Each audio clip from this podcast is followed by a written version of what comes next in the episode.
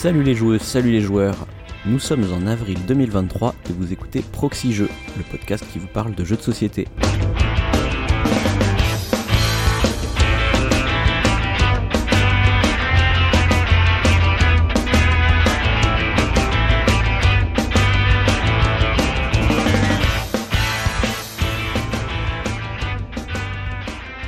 Je suis le pionfesseur et pour cette émission des jeux du mois, je suis accompagné de Beno FX. Salut Beno FX. Salut le professeur, comment vas-tu? Ça va et toi tu es prêt pour euh, ce duo qu'on a déjà fait dans les jeux du mois? Et oui, prêt pour retrouver ce duo-là, tranquillement un petit dimanche matin en pyjama, ça va être cool. Oui. Derrière, euh, derrière le micro, personne ne sait comment nous sommes. c'est ça, c'est l'avantage du podcast. Euh, Et nous remercions notre partenaire La Caverne du Gobelin qui nous soutient. La Caverne du Gobelin, ce sont quatre boutiques à Nancy, Metz et Pont-à-Mousson, et Thionville même, mais également un site de vente en ligne que vous retrouvez sur cavernedugobelin.com. Et on remercie également nos donateurs et donatrices qui nous aident à financer l'émission. Merci à vous. On remercie Kinarbre, Chinu, Zugzuguette, Pogman, Nipar, Nico Como, Cthulhu77, Gnocchiflet, Nico Explo, Olive Link, Delot, Apicha, Crash 305, Mouton, Yann Solo, Lapinesco et Vinzar. Merci pour vos dons. Et toujours avant de commencer l'émission, je te propose qu'on fasse un petit retour sur les commentaires euh, du jeu du mois de mars. Non, de février du coup. Ah, ah non, de février, ben oui, il n'y en a pas eu en mars. Ouais, il n'y a pas eu de jeu du mois en mars. Et du coup, en février, c'était Flavien et Zéphiriel qui vous parlaient respectivement de Alice is Missing et de Twi- Twilight Inscription. Euh, alors, il y a surtout eu des commentaires sur Alice is Missing, hein, un petit peu moins sur Mm. Twilight euh, Ins- Inscription. Je pense que euh, peut-être peu de gens avaient joué à, à Twilight par rapport à Alice is Missing. Ah, je crois qu'il était, il était plus récent, il était sorti après, ouais. donc... Ouais, ouais, c'est ça. Mm.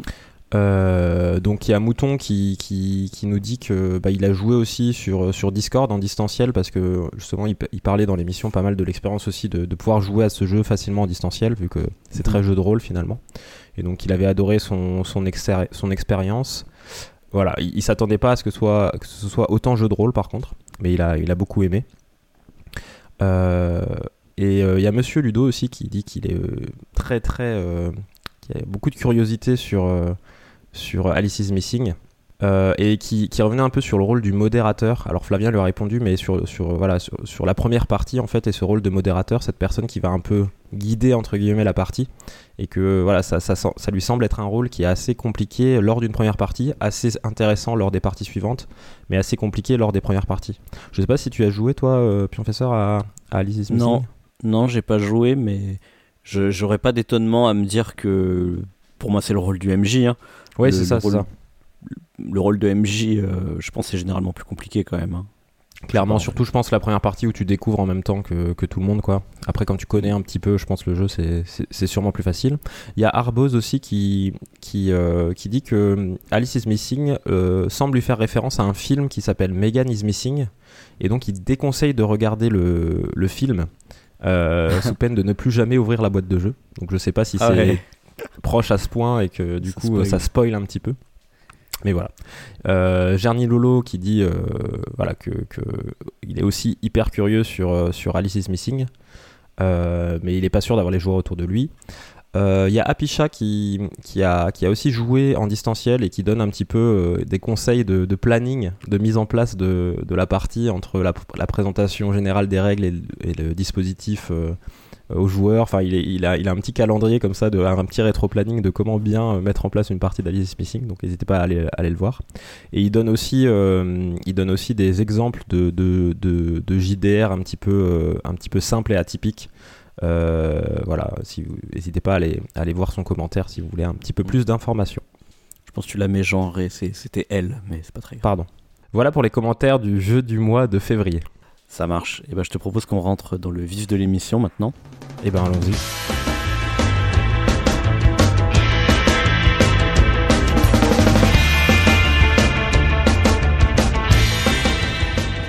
On n'a on a, on pas dit encore euh, aux auditrices et aux auditeurs de quoi nous allions parler ce mois-ci. Bon, ils, le- ils le savent parce qu'ils ont vu Oui, la, la vignette. Ils ont vu le nom. Moi, je vais parler de disc cover. Et moi je parlerai du coup de That's Not a Hat. Bah écoute, on va commencer par, par toi parce que tu as, la plus petite boîte, alors c'est toi qui commence, on va dire. C'est ça, ça va, ça va être assez rapide. Euh, donc, on va commencer par la petite fiche signalétique du coup. Donc, That's Not a Hat, c'est un jeu euh, de Casper Lap que vous connaissez très certainement euh, de par Magic Maze, hein, un de ses mhm. premiers jeux qui a, fait, qui a fait pas mal de bruit. Euh, c'est illustré par Easy Draw It. Alors, j'ai pas trouvé beaucoup d'informations. Je ne sais pas si c'est un, groupe d'illustrateurs ou si c'est euh, une banque d'images, etc. Mais on reviendra sur les illustrations un petit peu plus tard. Mais euh, ça, pourrait très bien provenir d'une banque d'images, hein, vu les mhm. illustrations. Donc, je, voilà, pas, beaucoup plus d'informations sur, sur l'illustrateur, sur les illustrations. C'est édité par Ravensburger. C'est pour 3 à 8 joueurs pour des parties d'environ 15 minutes. c'est à partir de 8 ans.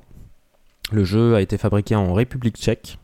Et euh, alors, chose intéressante à noter chez Ravensburger, c'est qu'il n'y a plus de, film plastique, il n'y a plus de cellophane autour de la boîte. C'est des petites gommettes comme ça. Euh, moi, je trouve ça, personnellement, je trouve ça bien. C'est un, premier effort, on va dire. Euh, c'est disponible au prix de 10,90€ à la caverne du Gobelin. voilà pour la fiche signalétique. pour le jeu, pour ceux qui n'en ont jamais entendu parler, alors c'est un jeu déjà qui a, qui a fait un peu parler de lui euh, cette année au Festival de Cannes, puisqu'il a été sélectionné euh, dans la catégorie principale, alors que pas grand monde n'avait entendu parler de lui euh, à, ce moment-là. donc c'était un petit peu une curiosité lors du festival. Et bah, le principe est assez simple, hein, c'est serez-vous capable de mémoriser deux objets qui seront dessinés sur ces cartes-là? Donc ça paraît plutôt facile, mais euh, finalement pas tant que ça. On se rend compte que euh, bah, mémoriser deux objets, surtout quand les objets vont un peu euh, circuler entre guillemets entre les joueurs et les joueuses, c'est pas c'est pas si simple que ça.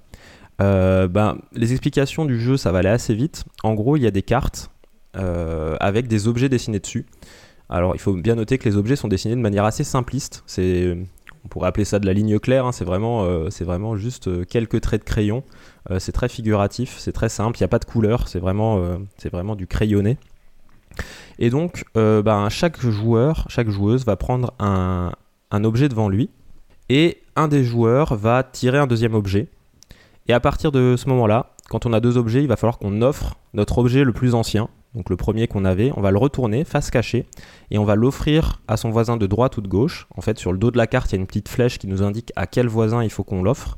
Et on va dire, bah tiens, je t'offre euh, par exemple une échelle ou une guitare ou un chapeau. Euh. et on va lui passer la carte toujours face cachée. Le joueur qui reçoit cette carte va retourner la carte qu'il avait déjà, la plus ancienne, et va la passer à, euh, bah, la radonner à son voisin de droite ou de gauche en disant, bah voilà, je t'offre une banane face cachée et ainsi de suite. Et donc, à un moment, toutes les cartes vont être retournées et on va se passer comme ça des cartes euh, à droite, à gauche, en disant euh, voilà, je t'offre tel objet, tel objet, tel objet, euh, jusqu'à que quelqu'un se dise ben, je pense que la personne qui m'a donné un objet me ment ou se trompe, et je peux dire bah non, ce que tu m'as donné, je pense que ce n'est pas un chapeau, d'où le nom du, jeu. Et donc va retourner la carte. Et si c'est pas un chapeau, ben, la personne qui a donné la carte perd un point entre guillemets. Et si c'est bien un chapeau, c'est la personne qui a accusé euh, son voisin de mentir qui, euh, perd un point. Euh, voilà, et on joue comme ça plusieurs manches jusqu'à que quelqu'un ait perdu 3 points. Et ben, le vainqueur est celui qui a perdu le moins de points pendant, la partie. sachant que ça peut aller assez vite, qu'il peut y avoir des égalités, il y a plutôt un perdant plutôt qu'avoir qu'un que, que, gagnant hein, finalement, puisque c'est mhm. assez peu rare. Ou, plusieurs, gagnants. tout ça fait. Mais moi j'aime bien les jeux où il y a un seul perdant comme ça, ça fait un peu tu sais jeu de qui offre euh, qui offre l'apéro ou qui paye sa tournée après quoi. Ça fait assez jeu de bar. qui, fait la vaisselle. Euh, donc c'est plutôt intéressant. Donc voilà pour les explications. Euh, donc vous voyez c'est assez simple. Mais on va voir un peu que bah, il y a plein de petites subtilités qui font que le jeu est super intéressant. Euh, déjà pour le comparer avec d'autres jeux, alors forcément euh, c'est un jeu qui se base beaucoup sur la mémoire, mais qui a quand même pas mal d'originalité. Quand on pense aux jeux de mémoire, alors souvent c'est plutôt associé à des jeux enfants, hein. on pense au, voilà, la chasse aux monstres, la mm. chasse aux gigamons, enfin il y a tout un tas de, de jeux euh, pour, pour jeunes publics, pour enfants qui se basent sur la mémoire. pour des pour un public un peu plus grand, on a pas mal de choses aussi. Les choses qui me sont venues en tête, c'est des Panic Island, Boîte Quatsu, ce genre de choses. Euh, yokai aussi un petit peu, mais c'est beaucoup des jeux qui sont basés sur le principe du memory, avec à chaque fois un petit twist, soit du temps réel, soit euh, voilà, des cartes qui se retournent, etc.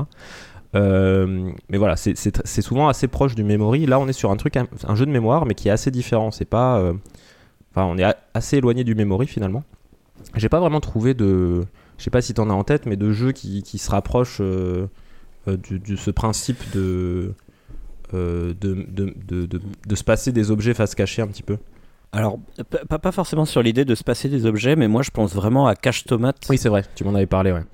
Qui est un jeu de mémoire où, en fait, avec des cartes tournantes, donc c'est-à-dire, tu as genre 6 ou 7 cartes à retenir, euh, qui sont de couleurs et on va en piocher une, on va dire euh, tiens c'est quoi la carte rouge, mm. tu vois, on va piocher une couleur au hasard. Tu vas devoir dire ah c'est un cheval, hop. Et ensuite la cheval va être enlevée et on va mettre à la place un autre animal, genre le cochon, tu vois?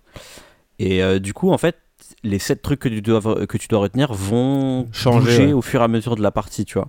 Et, et je trouve que dans That's Not c'est un peu pareil, quoi, tu vois, c'est des, des, emplacements, sauf que les emplacements là sont associés à des joueurs, c'est ça la différence finalement. Mais euh, effectivement, c'est, on va, enfin, tu vas en reparler, hein, mais ça crée des dynamiques différentes. Le fait de s'offrir les cadeaux, mm. ça, change pas mal de choses en fait. Ouais, clairement. Clairement, parce que du coup, effectivement, la sensation en jeu est assez, assez étonnante.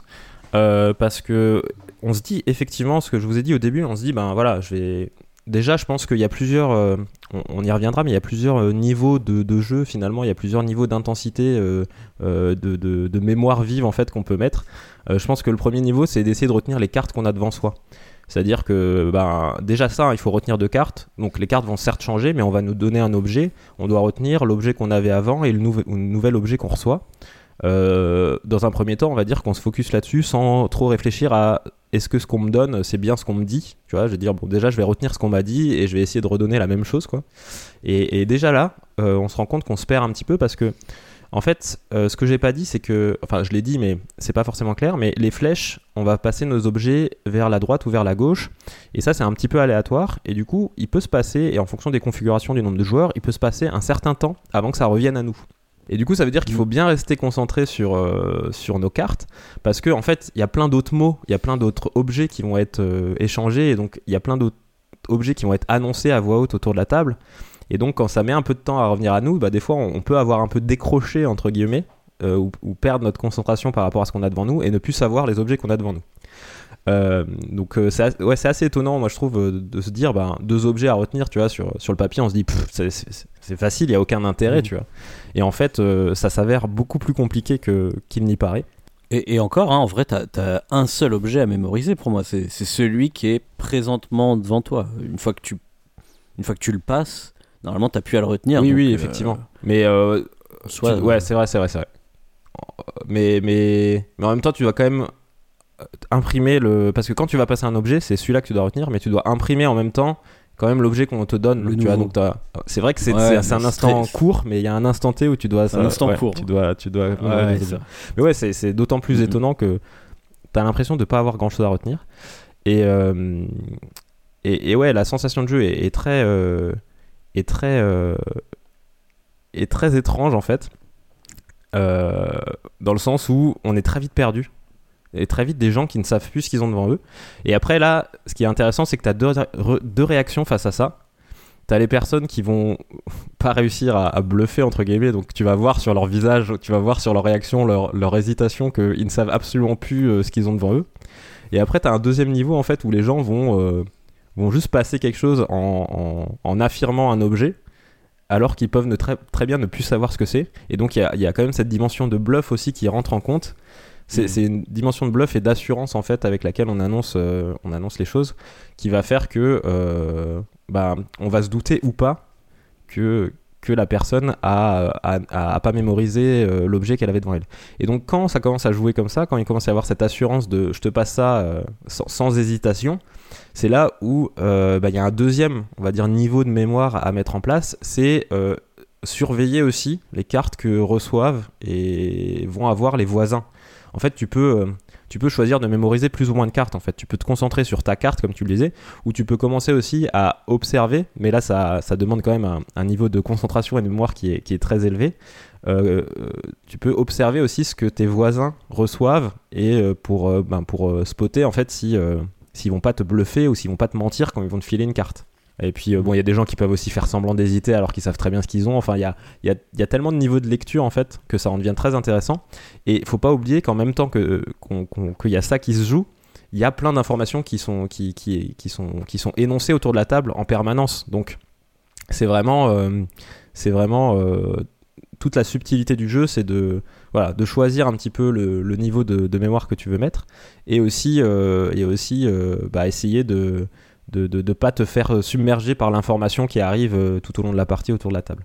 ce que j'ai pas dit, c'est qu'il y a les dos des cartes. Donc il y a deux dos de cartes en fait. Il y a un dos de cartes où il y a en blanc et un dos de cartes un peu plus en noir en fait. Enfin, c'est des symboles qui sont, qui sont surimprimés en blanc ou en noir. Donc ça, c'est censé être un peu une aide, euh, un petit repère, on va dire. D'ailleurs, dans la règle, il y a une variante qui propose de jouer qu'avec des dos. Enfin, si c'est trop facile, mais bon, moi je trouve ça déjà super dur, mais si c'est trop facile, il propose, de, il propose de trier les cartes selon la couleur au dos et de jouer qu'avec les cartes noires ou qu'avec les cartes blanches pour enlever justement ce, ce repère. Euh, mais bon, je pense que c'est suffisamment difficile même avec les repères parce que finalement les repères, euh, mm. on les oublie vite. Mais, en soi, la, la, flèche est aussi un repère. Oui, c'est vrai, la flèche dans le sens dans lequel ça tourne est aussi un repère. Mais c'est assez dur de s'y de s'y attacher parce que et ça c'est encore la, la, couche suivante c'est ça tu vois de, profondeur du jeu tu vois et, euh, et, ouais, parce que la flèche, en fait, donc faut bien se dire que quand on reçoit une carte, c'est toujours la plus ancienne qu'on qu'on repasse. Donc il y a une sorte de en fait, les objets vont pas circuler si vite que ça. En fait, le même objet va pas circuler euh, forcément, euh, enfin, pourra pas circuler deux fois de suite déjà. Et il y a une espèce de euh, enfin ouais, d'asynchronisation qui va se mettre. Enfin, je sais pas comment l'expliquer, mais mais euh, t'as des objets qui peuvent tourner très vite et d'autres objets qui peuvent rester au même endroit pendant pendant beaucoup de tours en fait. Et, et c'est ça qui mm. perturbe aussi, je trouve, pas mal le bah, l'appréhension et la mémorisation. S'il y avait un rythme régulier en fait, donc ce fait de pouvoir passer aléatoirement ou à droite ou à gauche, et euh, ça crée en fait une, une, une synchronisation qui n'est qui est pas qui est pas linéaire en fait. Ça, ça crée ouais. Mm. Ouais, mais, mais, mais ça en fait tu l'avais déjà dans Cache Tomate justement puisque comme j'ai dit dans Cache Tomate vu que tu pioches la couleur aléatoirement, bah des fois tu vas avoir une couleur qui va beaucoup être piochée donc l'objet va beaucoup tourner et au bout d'un moment, on se met à piocher une autre couleur, genre je sais pas, le bleu. Et puis on fait, ah merde, le bleu, ça fait super longtemps qu'on l'a pioché. Moi, j'ai oublié le truc, tu vois, depuis. Donc t'as, une, t'as des rythmes. Ouais, mais comme t'as dit, c'est une, des rythmes différents. Des rythmes différents. Mais dans un Not Hat, il y a quand même une petite différence. C'est peut-être la couche euh, suivante de, de, de, profondeur, mais c'est que en fait, c'est visible. C'est pas aléatoire. C'est-à-dire que si tu regardes bien, moi je fais ça des fois quand, quand j'arrive à être assez concentré tu peux observer en fait selon l'objet où on en est et les flèches que tu vois autour de la table, vu que tout est face cachée, tu vois toutes les flèches. Tu peux savoir c'est quoi le prochain objet qui va, arriver sur toi. Ouais, clairement. Mais effectivement, euh, ça. En fait, c'est tout, tout le tout le, fun, je trouve, et, et l'attrait de ce jeu-là, c'est que en fait, il a un peu les, les il a un peu l'habillage, la tour d'un jeu d'ambiance. Et ça peut être un jeu d'ambiance parce qu'en fait, on rigole beaucoup autour de la table parce que voilà le, les gens qui savent plus au bout d'un tour euh, les gens qui bluffent euh, avec une confiance euh, sans, sans, faille etc tu vois. Il y a une ambiance en fait qui s'installe autour de la table mais en même temps c'est un mhm. jeu qui demande une enfin si, si, tu veux performer entre guillemets c'est un jeu qui demande une concentration extrême qui demande d'analyser plein plein de choses différentes le sens des flèches les couleurs ce qu'a le voisin etc enfin les ouais, le, dos des cartes etc et donc bah, c'est qui a une vraie profondeur en fait qui a une vraie profondeur. Clairement clairement et euh, du coup, tu peux jouer comme ça en t'en foutant complètement et en juste rigolant, quoi, et en essayant d'attendre l'erreur de, de, que quelqu'un oublie avant toi, quoi, ou l'erreur autre, d'une autre joueuse ou d'un autre joueur. Ou alors, tu peux vraiment le prendre en mode. Euh, mais je pense que, tu vois, c'est. Toutes les parties que j'ai faites. Euh, ça a fini par, euh, euh, bah, par, par, déconner, etc. J'ai jamais fait une partie où il y a un silence total à table, où les gens sont, tu sais, euh, genre avec les, les, doigts sur les tempes, concentrés sur, sur leur truc. Mm. Mais, mais ouais, t'as as vraiment ce, cette, un peu ce, ce, double, ce, double niveau de c'est un jeu d'ambiance, mais en même temps, ça peut être, ça peut être un jeu avec beaucoup, beaucoup de d'investissement, de concentration et de, et de mémoire, tu vois mais je pense en fait, t'aurais l'ambiance concentration euh, s'il n'y avait pas le côté bluff. En fait, c'est le côté bluff, je pense, qui donne le, côté, rigolo, au jeu. Et euh, ouais, c'est là qu'il se différencie justement de, des autres jeux de mémoire. Parce que moi, je connais pas beaucoup des jeux de mémoire avec euh, du bluff à ce point-là, mm. quoi. Et ce qu'il faut dire aussi, ce que j'ai pas forcément précisé, même si je l'ai dit un petit peu au début, les illustrations en fait sont, je pense, volontairement très simplistes pour justement que ce ne soit pas qu'on n'ait pas de d'aide à la mémorisation, si tu veux. On n'a rien à, quoi se raccrocher. Quand on Mm. dit euh, c'est un cintre, bah, je te dis c'est un cintre, c'est limite un triangle avec euh, un petit crochet, quoi. Enfin, il n'y a aucune euh, couleur, il n'y a aucune, tu vois, il n'y a pas de 3D, enfin, il n'y a pas d'élément qui pourrait te dire, bah, tu vois, c'est un, c'est un, c'est un canari jaune avec un chapeau, tu vois, enfin. Plus, je pense que plus tu as de détails dans l'illustration, plus tu as de support à la mémorisation. Là, c'est vraiment quelque chose de Mm. très très euh, neutre et très épuré euh, qui fait que euh, bah, c'est très dur de, de se raccrocher en fait à l'illustration pour retenir. T'as que vraiment le mot, de, le nom de l'objet. C'est enfin, très, euh, c'est Oui. très décontextualisé en fait. Ouais, tout à fait. Et, et d'ailleurs, moi, je me demande si le titre That's Not a Hat, c'est pas plutôt parce que dans le jeu, il y a un plot. Oui. Mais il ressemble, il ressemble Mais à un chapeau. il y a un chapeau aussi. Du coup, euh, Il y a un chapeau aussi dans le jeu. Mais effectivement, Ah, sur la boîte, le jeu s'appelle That's Not a Hat et c'est un plot qui est dessiné. Et effectivement, entre un plot et un chapeau, bah ça peut, euh, ça, ça peut, il peut, il peut y avoir une confusion qui se crée, ouais. Mais du coup, je pense que voilà, dans les dans les playtests, ils ont, il y a des gens qui appelaient ça un chapeau. du coup, ils se sont dit bon, bon, on va dire que c'est le nom du jeu, comme ça, les gens ils se plantent pas. Enfin, un, truc, un truc un peu Un peu méta. comme ça, je pense. J'ai l'impression que c'est ça, Mm. moi. Et euh, bah d'ailleurs, mais je crois que je l'avais raconté euh, lors de notre dé- de notre débrief à Cannes, mais on a fait une partie à Cannes avec, euh, avec Paul Gara notamment, qui à un moment me dit, euh, elle me passe une carte, elle avait l'air d'hésiter, tu vois, elle me dit euh, c'est un plot, tu vois. Et en fait, j'avais le en face d'elle, il y avait le kakémono euh, du, du jeu avec le plot en gros, et je me suis dit, mais en fait, 100%, euh, elle savait plus ce que c'était, elle a regardé en face d'elle, elle a vu un plot. Et en fait, c'était vraiment un plot, Ouais. quoi. je me suis fait niquer. mais, euh, mais voilà. Donc euh, Ouais. bon, euh, vous savez un petit peu le jeu. Effectivement, c'est, bah, je pense qu'il est très intéressant par rapport à tout ce qu'on a évoqué. Euh, c'est un jeu d'ambiance, il n'y a pas spécialement de thématique. Sur le matériel, c'est une édition qui est très euh, minimaliste finalement.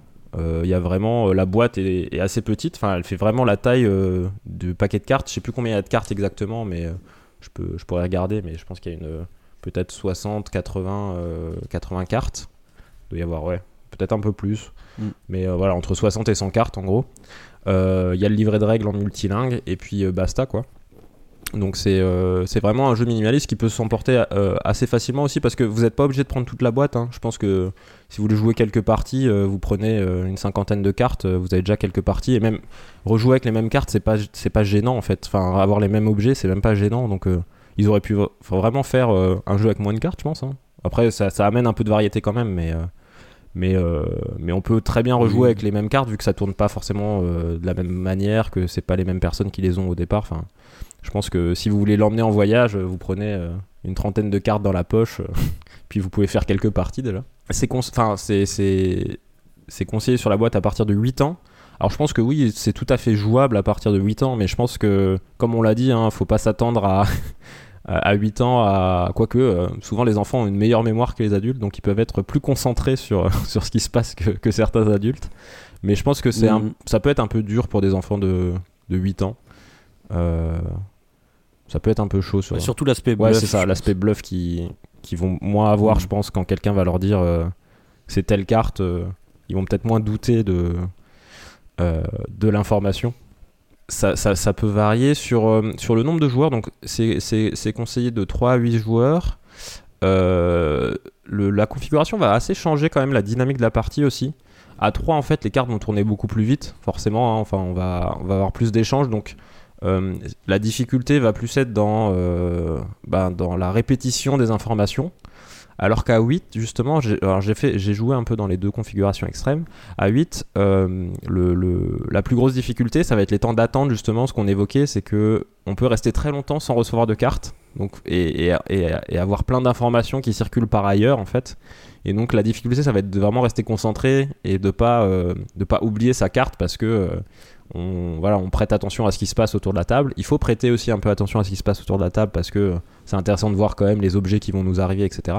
Et donc, euh, bah, les, les- les configurations sont différentes mais sont intéressantes. euh, Enfin, les deux configurations externes, extrêmes enfin, sont intéressantes euh, parce Mhm. que ça, ça, ça amène une dynamique un peu différente autour de la table. Dans la règle, il propose quand même une variante à 2 aussi. hein. donc c'est vraiment pas écrit sur la boîte. La boîte c'est écrit 3 à 8, mais dans la règle, il propose donc. Je t'ai dit, il y a plusieurs variantes qui sont proposées dans la boîte. Donc trop facile, il propose de jouer qu'avec un dos de cartes, qu'avec les dos de cartes blancs ou les dos Ouais, de cartes noires. Et euh, il propose un- un autre, une, autre, euh, une autre variante si, si c'est toujours trop facile et, que, et qui marche aussi à deux. C'est au lieu de partir avec une seule carte, devant soi, c'est partir avec deux cartes devant soi. Et donc récupérer une troisième carte et toujours donner la plus ancienne des cartes. Mais du coup, avec, voilà, voilà, je- à plus que deux, j'imagine même pas comment c'est possible de jouer comme ça, mais, de jouer voilà, avec trois cartes devant soi Ouais. et, et d'enfiler une des trois à chaque fois. euh. Ouais, parce que si tu dois mémoriser les deux cartes de six autres personnes. Ouais, c'est ça. Mais euh, ça devient impossible. Mais voilà, il, il propose ça. Et en tout cas, c'est une variante a priori qui marche à deux du coup, quand tu as deux cartes devant toi. Euh, bah, à deux, ça, ça fait que tu as plus de, quand d'informations à mémoriser et ça peut marcher. Alors, j'ai jamais, pas essayé cette variante à deux, mais euh, bon, ça vaut le coup, euh, euh, de, l'essayer si, si ça vous intéresse.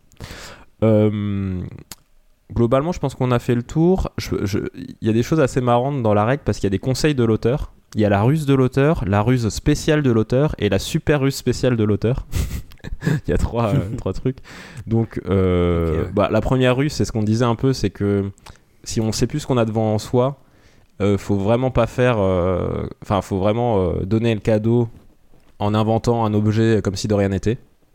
Et euh, si possible, on- en fait, c'est d'autant plus euh, perturbant parce que euh, on, on- on a souvent des informations, on a souvent des noms d'objets qui sont sur la table, qui tournent dans la table, donc on peut donner, tu vois, un nom d'objet qu'on a entendu, même si on sait plus lequel est le nôtre. Euh, ça, ça marche pas trop mal. Euh, la deuxième ruse de l'auteur, c'est un peu ce que Paul Garam a fait, mais c'est, c'est de faire semblant de, d'hésiter, alors qu'on sait très bien ce qu'on a, tu vois. De Genre, euh, putain, faire, enfin, vraiment bluffer sur le fait que, qu'on, qu'on sait pas ce qu'on a alors qu'on sait. Et la troisième ruse, la Mhm. super ruse, c'est euh, si vous n'êtes pas sûr du cadeau qui se cache devant vous, faites comme si vous faisiez semblant de ne pas être certain et induisez votre voisin en erreur par ce double bluff. Donc c'est l'accumulation des deux. C'est Oui, tu bah sais pas ce que t'as, mais donc tu fais exprès de pas savoir ce que t'as, sachant que si t'as déjà fait semblant de pas savoir ce que t'as en sachant très bien ce que t'as, tu vois, ça fait double, double bluff. Bah, euh, ils viennent de juste de l'enfer, quoi. réinventer le, le- ils viennent juste de réinventer le le Yomi comme on en avait parlé euh, euh, avec Cyrus là c'est les couches de metagame Oui, oui, en c'est ça, c'est ça. Oui, mais bah, c'est marrant que ce soit indiqué dans la règle, tu vois, mais, mais oui, c'est oui, tout à fait oui, ça. bah, mais c'est bien c'est bien effectivement qu'ils qu'ils s'expliquent un peu la dynamique de, de leur jeu parce que sinon tu, Tu pourrais passer à tu côté. deviner ouais. toi-même que c'est du jeu de bluff tu vois et pas comprendre que c'est pas juste un jeu de mémoire en fait. Bah, je sais que justement sur les, les retours du jeu, il y a eu un peu ce, il y a eu un peu ce double retour. hein. Il y a des gens qui, enfin, qui ont, qui sont pas, enfin, qui sont passés à côté ou pour qui, euh, tu vois, j'ai des gens qui m'ont dit non mais moi j'ai pas de mémoire, c'est trop compliqué. euh, et, et tu vois, qui l'ont vraiment pris comme un jeu de mémoire et qui ont pas vu ce côté bluff un petit peu qu'il pouvait y avoir et qui du coup sont passés à côté de la, dynamique- de la dynamique un peu amusante que peut avoir le jeu. euh, qui se sont dit bah moi, je- enfin, le jeu, faut que je, tu vois, je, c'est juste un jeu de mémoire et je me concentre sur le- la mémorisation et si je et si je me souviens pas, j'ai perdu, quoi, tu vois. Alors qu'il y a quand même cette Ouais. dimension de bluff qui est, un- un- qui est importante.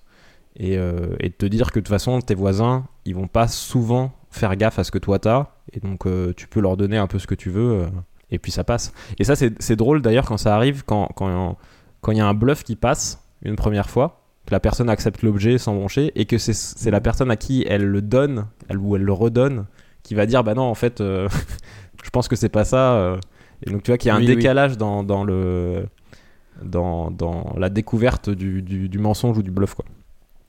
Oui, ou du, du point de vue de cette personne enfin quand toi tu observes un bluff à l'autre bout de la table Et que tu l'anticipes. ok ouais. celui-là faut que je Ouais. m- ouais faut que je mémorise que celui-là il est faux Ouais, tu vois. comme ça quand il arrive à moi, ben, je, peux, je, peux, je peux avoir mon voisin. Quoi. Et, et là, on pourrait imaginer une cinquième couche, c'est-à-dire que si j'ai envie de focus une personne, je fais semblant de pas euh, dénoncer un bluff, alors que j'ai capté que c'en était un. Comme ça, l'autre, il va, il va retenir ce bluff, et quand je lui passe, bah, je lui dis quand même le vrai objet et non pas le bluff qu'on m'a dit. Ouais. Je sais pas si c'est clair Ouais. ce que je dis. Non mais t'as raison. non mais ça peut marcher comme, comme ça. ça, il fait ah merde. Tu peux, tu peux en fait euh, Enfin. repérer un bluff et quand tu le, effectivement quand tu le passes, euh, dire le vrai objet et donc là la personne s'est dit bah non c'est pas ça qu'on t'a passé, mais en fait si c'est bien ça qu'on va passer, c'est juste que le mec d'avant s'est gouré quoi. Et Ça, c'est vraiment méchant, c'est-à-dire que tu focuses vraiment une Ouais, personne. quoi. De toute façon, t'es obligé de focus. Enfin, dans le jeu, par contre, c'est vrai que les personnes que tu peux faire tomber, entre guillemets, euh, c'était forcément tes voisins de droite, de droite ou de gauche, quoi. Tu peux pas vraiment euh, Euh, oui. cibler un, adversaire qui est en face de toi ou de l'autre côté de la table. Alors à 3, il y a une dynamique Mm. différente là-dessus aussi, c'est que bah, tes voisins avec tous, tes, tous, tes- tous les autres joueurs, donc. euh, Tous les adversaires. mais, euh, euh, bah voilà pour That's Not a Hat. Euh, si je dois donner un avis final, c'est que ça a été une très agréables surprises lors, de, lors du festival de Cannes. C'est vrai que encore une fois, il était tombé un peu de nulle part, donc il y a beaucoup de gens qui l'attendaient au tournant en mode qu'est-ce qu'il fout là, quoi, et pourquoi, enfin, on comprend pas. Et, et, je pense que voilà, comme je disais, il y a eu deux, deux réceptions un peu du jeu. moi, je fais partie de ceux qui ont été très agréablement surpris. Euh, et, comme on l'a expliqué un petit peu, sous ces, euh, sous ces couverts de jeux d'ambiance, un peu de mémoire, euh, enfin, qui semblent un peu bateau et, et bête, en fait, il y, y, a une vraie profondeur dans le jeu là, il y a une vraie double, triple lecture de comment on peut jouer au jeu. Il y a une vraie, voilà, on peut vraiment s'investir dans le jeu de plein de manières différentes. On peut retenir plein de choses différentes. On peut vraiment choisir un peu comment on joue à ce jeu-là. Et ça, c'est intéressant et surtout, ça crée des dynamiques parce qu'autour de la table, il va y avoir des joueurs qui vont jouer de différentes manières en fait. Il y a des joueurs qui vont jouer à fond sur la mm. mémoire, il y a des, joueurs, des joueuses qui vont jouer à fond sur le bluff ou sur. Euh, voilà. Donc ça, ça, ça, crée des dynamiques qui sont, qui sont très intéressantes. Et donc ça fait un jeu qui est, euh, pour moi, euh, très très intéressant. Et qui peut devenir, qui peut devenir plus tard un, un classique hein, si, si, la mayonnaise prend auprès de, auprès de la communauté ludique. Mm-hmm. Je sais pas ce que t'en penses, toi, Pionfesseur. Euh, ouais, ouais, bah moi, je, suis aussi assez surpris de la profondeur du jeu parce que quand j'y ai joué, je me suis, je suis un peu tombé dans le piège de me dire, bah c'est débile, il y a juste un objet à retenir en mm. fait. Et euh, effectivement, je, pensais à un cache tomate euh, plus facile, puis effectivement le, là où cache tomate se basait sur la rapidité, euh, là ça se base plus sur le bluff, donc c'est vraiment un mélange différent. Et comme tu dis, finalement dans la dynamique, il y a ce côté jusqu'à quel point j'ai envie de m'investir dans la mémoire pour battre les autres. Et ça, ça me faisait penser à un autre jeu qui s'appelait Garçon, qui était un peu un classique du jeu de mémoire euh, à l'époque. Mm. Mais euh, dans, dans, Garçon, le problème, c'est que c'était un jeu de mémoire pur. C'est-à-dire, en gros, tu devais euh, choisir une quantité de choses à retenir, et puis au bout d'un moment, tu les énumères tous, et si tu les énumères tous, tu les gagnes, tu vois. Ouais. Donc, c'était à celui qui retenait le plus de trucs, quoi. Bah voilà, ça reste de la mémoire pure, avec effectivement le petit twist que tu choisissais la quantité, mais je trouve que c'était un twist vraiment pas du tout intéressant. Mm. Que là, c'est vraiment le, le, fait de devoir bah, attaquer les autres un peu, tu vois, avec le côté bluff, qui donne un côté, euh, je trouve, assez marrant au jeu. Euh, même si en soi j'ai pas trop aimé le jeu, mais je trouve qu'il est, il est quand même vraiment hyper intéressant. Quoi. Enfin, tu vois, il y a, y a beaucoup de choses à dire, il est très profond pour un jeu si simple et avec euh, une mécanique, finalement, le, la mécanique de passer des objets, c'est quand même assez original. Quoi. Tu te demandes comment il a. Comment personne n'y a, pensé ça avant, tête, ou comment lui a pensé non, ça. Non, justement, non, moi c'est c'est pas forcément ça que je me dis. Moi, je me dis plutôt euh, comment il a sorti ça de sa tête, tellement je trouve ça bizarre. En fait, c'est vrai, c'est vrai. Clairement. Mais Casper Lap, il fait beaucoup des jeux. Bah ouais, Magic Maze déjà a été très, euh, euh, très original. Hein.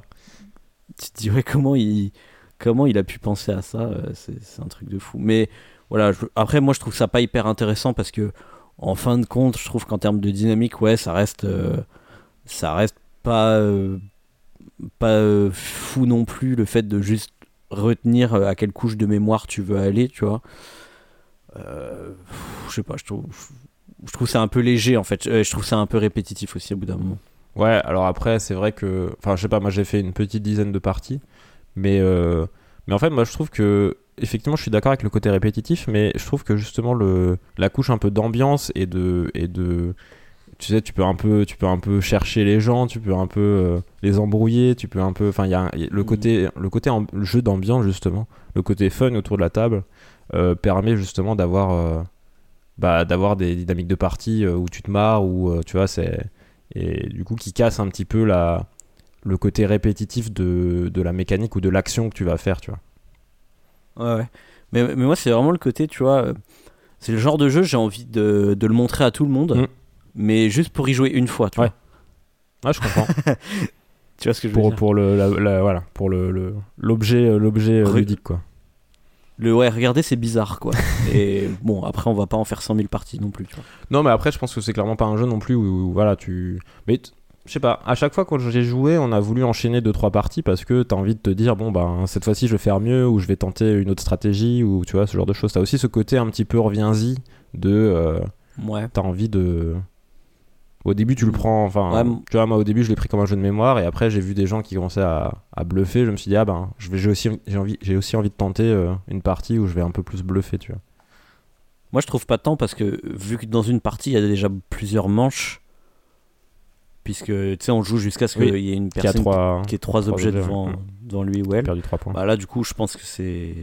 Pour moi, ça me suffit. Ok, ok. Voilà. Je comprends. Très bien. Eh bien, merci. On refait la petite fiche signalétique de That's Not a Hat, qui est un jeu de Casper Lap, illustré par Easy Draw It. Donc, on sait pas trop ce que c'est, mais voilà, sûrement euh, soit un groupe d'illustrateurs, soit une, euh, une base, euh, une banque de données. Une banque de données. Euh, édité par Ravensburger euh, pour 3 à 8 joueurs pour des parties d'environ 15 minutes. Ça peut aller beaucoup plus vite des fois, hein, si vraiment une personne qui, qui oublie tout. Euh, à partir de 8 ans, c'est fabriqué en République tchèque et euh, c'est au prix de 10,90€ à la caverne du Gobelin. Tu, tu me fais penser en disant la partie peut durer moins de 15 minutes. Ça fait partie de ces rares, rares jeux où tu peux ne pas jouer. Ouais, c'est vrai, c'est vrai. Théoriquement. Quand tu joues à beaucoup et que t'as des gens qui sont ouais, qui oublient très vite ou qui qui sont très vite à voir sur leur bluff, ça peut euh, ça peut euh, mais c'est quand même assez rare hein, sur sur trois manches. ça arrive quasiment ouais. jamais. Mais ça peut arriver. Théo- Théoriquement, ça peut ça. Et bah je te propose du coup qu'on passe euh, à Discover. Ça marche.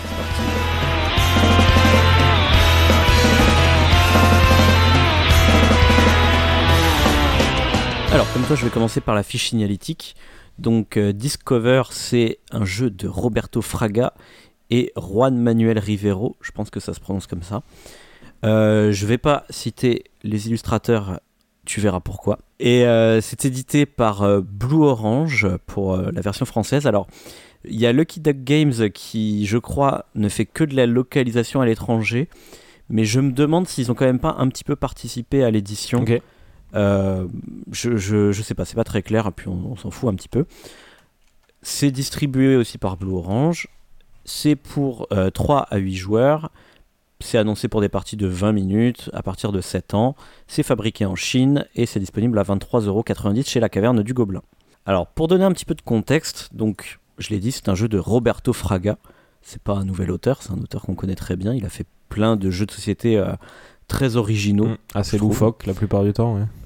Ouais, et, et souvent basé sur du matériel spécifique. Lui, il Mm. aime bien que euh, que- qu'il y a un aspect ouais, très concret euh, dans, dans ses jeux. Et toujours, il va. euh, enfin, je pense que ça doit être un, un enfer pour les éditeurs parce qu'il propose toujours des, des matériels vraiment très bizarres, euh, très nouveaux euh, pour, pour ces jeux. Donc, on va garder ça en tête. Et il y a euh, le fameux Juan Manuel Rivero qui est donc co-auteur là-dessus. Lui, c'est un illustre inconnu. hein. Pour le coup, il a rien fait jusque-là. Donc, voilà, je ne sais pas qui c'est. je me suis pas plus renseigné que ça. en il a pas, en tout cas, il n'a pas fait de jeu de société auparavant. Ok. Et donc, comme j'ai dit, c'est édité chez Blue Orange. Blue Orange qui édite, euh, en fait, depuis King Domino, mais même avant, en fait. Euh, ils éditent vraiment beaucoup, beaucoup de jeux très mauvais, globalement.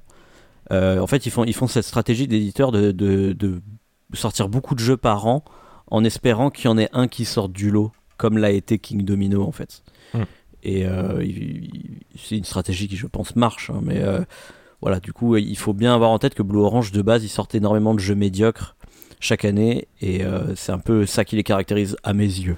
je sais pas si c'est comme ça que tu les vois aussi, mais. Ouais, alors moi c'est vrai, que- c'est vrai que alors je m'intéresse peut-être pas à toutes leurs à toutes leurs sorties, mais euh, effectivement je garde les jeux que j'ai aimés, genre King Domino, euh, Next Station London. Mais c'est vrai qu'il y a plein d'autres jeux. Voilà. Je vois qu'il y a plein d'autres jeux, mais que, qui, qui me passent un peu, euh, où je passe un peu à côté. Donc, euh, donc ça doit sûrement entre être King vrai, ouais. Et entre King Domino et Next Station London, je Oui, pense il y qu'il y a- au moins rien eu de- 20 ou 30 ouais. jeux qui sont sortis, quoi, tu vois. Mm. Donc c'est pas c'est pas Days of Wonder pour prendre un exemple totalement opposé, quoi. Mm. Euh, et je vais parler rapidement de Lucky Duck Games, mais euh, Lucky Duck Games, on sait, c'est un éditeur qui euh, aime bien faire des jeux qui ont une partie numérique. Tu sais, euh, comme euh, Mm. Chronicle of Crime, Ouais, des jeux comme ça. Voilà. Euh, donc je, je pense, parce que on va le voir, mais dans Discover, il y a une partie numérique. Donc je me pose la question, en fait, si Lucky Duck Games, ils n'ont pas géré la partie euh, applicative du jeu, on va dire. Mm. Même si elle est euh, très légère. Voilà, donc ça c'est pour le contexte. Alors maintenant, je vais te donner le pitch du jeu parce qu'en fait, Discover, c'est un jeu à concept fort. D'ailleurs, est-ce que tu y as joué, Benoît FX Non, euh, je n'y ai pas joué, je, je ne connais même pas les règles. Le seul, euh, le seul, la seule image que j'en ai, c'est le stand euh, à Cannes qui était très bruyant, parce qu'il passe, je crois qu'il passait beaucoup de musique et tout. Exactement. Mais j'ai pas, Bah, pas- justement. j'ai pas joué. bah, c'est très bien, comme ça, tu pourras, euh, tu pourras avoir un regard candide sur tout ce que je vais dire et me poser des questions. Yes. Donc ouais, je... effectivement c'était un stand tr- très bruyant parce que bah. Discover c'est un jeu à concept fort. ça peut s'expliquer très facilement. C'est un jeu qui va se jouer avec votre musique. C'est-à-dire que vous allez diffuser de la musique sur une playlist euh, et en fait, vous allez devoir associer cette musique à une image. Avez- C'est un jeu d'association d'idées. Voilà, comme on en a 15 000 depuis, euh, depuis Dixit, depuis Codenames. Et donc la Sauf musique, que c'est là- c'est- c'est toi qui l'as choisi Ça peut être n'importe quelle playlist ou c'est. Ouais, je- Ok. Théoriquement, oui, mais je vais, je vais y revenir là-dessus. Mais effectivement, euh, tu, tu joues une musique de, de ta playlist que tu veux. Ok. Et, les, et les gens vont devoir choisir une image au milieu de la table pour associer cette musique. C'est ça le concept de base du jeu. D'où le nom euh, Donc- disc cover. Eh oui, comme si c'était une, une couverture de, de CD, quoi, Yes. hein, de disque. Donc évidemment, plein de gens, quand ils ont vu ça, ils ont comparé à Dixit parce que bah, on associe avec des images euh, assez, assez jolies, quoi. Ça, c'est les gens qui n'ont pas de culture ludique, qui à chaque fois qu'ils voient un jeu comme ça, ils l'associent à Dixit, alors que tu vas voir, ça n'a rien à voir en termes de gameplay. Ici, en fait, on va être plutôt dans moi ce que j'appellerais euh, les jeux à majorité gagnante. Les jeux à majorité gagnante, j'en ai parlé dans une de mes vidéos. Vous avez regardé mes vidéos dans, dans ma chaîne YouTube qui est presque morte depuis des années là. Euh, tu sais, c'est des jeux comme Unanimo par exemple, ou euh, Le Truc le Plus, ou Hmm. Qui perd gagne, c'est peut-être le plus Oui, connu. oui. Donc tu sais, c'est ces jeux où il faut que euh, tu sois dans la majorité. C'est-à-dire, on va tous voter pour un truc, et il faut qu'on ait, que tu aies, pen- tu aies pensé La même chose que Un peu la même chose que les autres. ouais, plus de personnes possible. Voilà. C'est ça. Bah, Unanimo a un très bon nom parce qu'on comprend bien qu'il faut être unanime avec les autres. quoi. Mm. Donc c'est un jeu, il faut su- surtout pas être original. Tu vois, il faut vraiment être euh, plutôt synchronisé avec les autres. Et le twist ici, c'est qu'en fait, ça va être en mode coopératif. Ce qui n'a jamais été fait, à mes- il me semble, hein, dans les jeux de majorité gagnante. C'est-à-dire qu'on joue tous ensemble, on entend la musique, on sélectionne une image à laquelle nous fait penser la musique, et il faut que euh, on soit dans la majorité gagnante. En fait, on va regarder l'image qui a été le plus sélectionnée et ça va nous faire autant de points que de personnes qui l'ont sélectionné. Mais tu vois, c'est des points collectifs, quoi. Mm. Donc, dans l'idéal, on a tous voté pour la même pochette. Je sais pas si on est six joueurs, on a tous voté pour la même, la, la même image et ça nous fait 6 points, tu vois. Ok. S'il y en a un qui n'a pas voté, on met que 5 points. Voilà. Donc ça, c'est c'est assez original. Euh, et du coup, moi, je trouve que ça résout pas mal de problèmes qu'il y avait dans les jeux de majorité gagnante. Parce que, par exemple, il y avait un problème. Alors ça, on l'avait par exemple dans Qui perd gagne. Euh, T'as le problème de se dire qu'est-ce qui se passe quand tout le monde sélectionne la même réponse, tu vois? Ouais. Parce qu'en soi, dans Qui perd gagne, mais, c'est pareil dans Unanimo et dans les autres jeux comme ça, si on, on sélectionne tous le même truc et qu'on gagne donc, je sais pas, tous 6 points, bah en fait, ça change rien dans le différentiel de score quand tu joues en compétitif. Mm. Hein, on gagne tous 6 points, c'est comme si tout le monde avait gagné 0, c'est pareil, quoi. Et d'ailleurs, c'est ce qui se passe dans Qui perd gagne. Donc, tu- du coup, c'est un peu frustrant parce que tout le monde a fait un bon choix, mais finalement, bah, ça change rien, tu vois. Effectivement. Que là, en, co- en coop, bah, en fait, ça marche trop bien parce que si on fait tous le bon choix, bah, on est tous contents, tu vois, parce que c'est coop. Donc voilà, c'est ce genre de, de truc que je trouve euh, assez cool. Et, euh, et donc ici, bah, ça va faire euh, un système, bah, tu sais, c'est un système de, moi j'appelle de score attaque, tu vois, c'est-à-dire que Mm. comme dans Anabi, comme dans Profiler, le but c'est d'avoir le meilleur le même score à la score, fin de la partie, quoi. Bah, comme Et, comme euh, pas mal de jeux coopératifs finalement. Oui, oui, bah, je, je crois Just One, ça marche plus ou moins comme ça aussi. oui, tu Just vois. One, euh, euh, Mo, Mo Malin, ce genre de choses. ouais. C'est ça, voilà. Et donc, euh, c'est suffisamment intéressant, je trouve, en fait, pour donner un peu envie de, voilà, de, de trouver la bonne réponse. Et à la fin, en fait, c'était comparé, euh, ton score, il va être comparé dans une grille, vraiment comme dans Anabi, tu vois, pour dire euh, quel, euh, je sais pas, que- quel niveau t'as atteint, tu vois. Mm. Mais en même temps, c'est suffisamment, euh, on s'en fout un peu du score au final pour qu'on se prenne pas trop la tête avec, tu vois. Yes. Mais en même temps, euh, les, je, trouve, je trouve que la grille de score qu'ils ont fait est quand même relativement difficile. Donc ça donne un petit challenge, tu sais, quand t'as terminé, tu te dis, euh, ah, il y a quand même moyen d'améliorer notre score, tu vois, et, et ça te donne un peu envie de rejouer et d'améliorer ton score la prochaine fois, tu vois. Ouais. Donc voilà, tout ça, c'est c'est les petits avantages, je trouve, que le, le mode coopératif euh, du principe de majorité gagnante ajoute. Maintenant, pour euh, rentrer un petit peu plus en détail, euh, mécaniquement, en fait, faut que tu comprennes que on ne choisit que parmi quatre images. Donc, encore une fois, on diffuse une musique et en fait, tu as le choix que parmi quatre images. Euh, et du coup, je trouve ça pas mal parce que ça, ça a l'air tout con comme changement, mais en fait, ça fait que le jeu va être aussi bien à 3 qu'à 8 joueurs en fait.